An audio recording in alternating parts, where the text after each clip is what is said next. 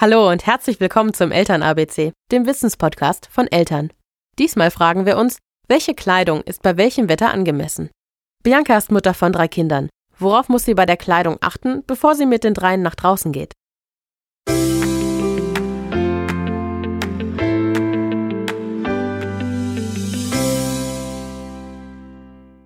Mein erstes Kind ist im Sommer geboren. Da war das mit dem Anziehen eigentlich relativ einfach. Ich habe einfach nur geschaut, ähm, ist er ein bisschen verschwitzt im Nacken und habe ihn dementsprechend weniger angezogen.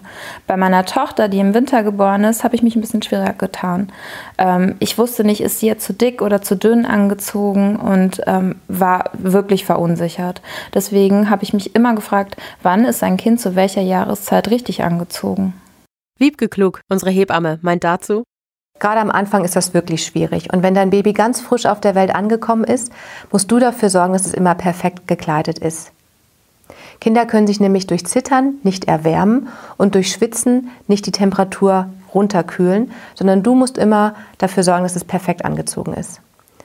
Ich empfehle immer eine Schicht mehr, als du selber tragen würdest, denn vergesst nicht, dein Baby bewegt sich ja nicht. Es liegt die meiste Zeit rum und dadurch kann es eben durch eigene Muskelarbeit sich nicht wärmer machen. Die Temperatur kontrollieren kannst du am einfachsten, indem du die Hand in den Nacken legst oder auf den Bauch. Das sollte sich schön warm anfühlen. Nicht erschrecken, viele Babys haben kalte Hände und kalte Füße.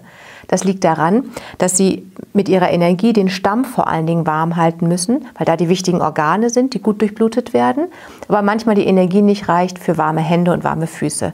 Das darf so sein, das darf dich nicht irritieren. Mein Hebammen-Tipp ist immer eine Schicht mehr, als man selber anziehen würde und es ist geschickt dabei, auf Naturstoffe zurückzugreifen. Baumwolle, Wolle oder Seide. Synthetische Stoffe haben den Nachteil, dass die Babys manchmal besonders schwitzen oder frieren. Wenn du mit deinem Kind drin bleibst, ist es nicht nötig, dass es eine Mütze trägt. Draußen würde ich es sogar für die ersten zwei Jahre empfehlen, im Winter als Wärmeschutz und im Sommer, damit es keinen Sonnenstich bekommt. Wenn du dir ganz unsicher bist, lohnt es sich, die Temperatur zu messen.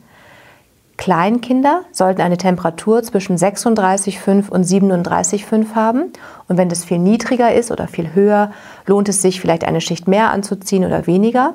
Und wenn es aber deutlich zu hoch ist und ab 38 Grad, darfst du auch mal an Fieber denken. Vielleicht ist dein Baby einfach krank.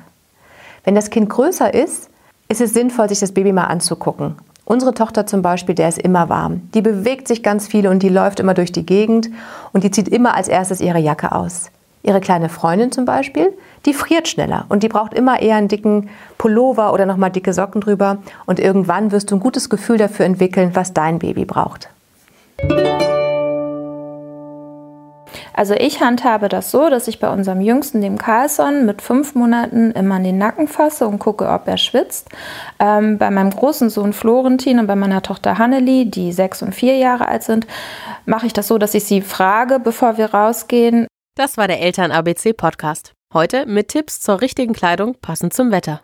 Wenn du Fragen oder Anregungen hast, schreib uns gerne eine E-Mail an podcast.eltern.de. Und wenn dir der Podcast gefallen hat, dann geh zu iTunes, bewerte uns mit 5 Sternen und hinterlasse einen Kommentar. Wir freuen uns, von dir zu hören.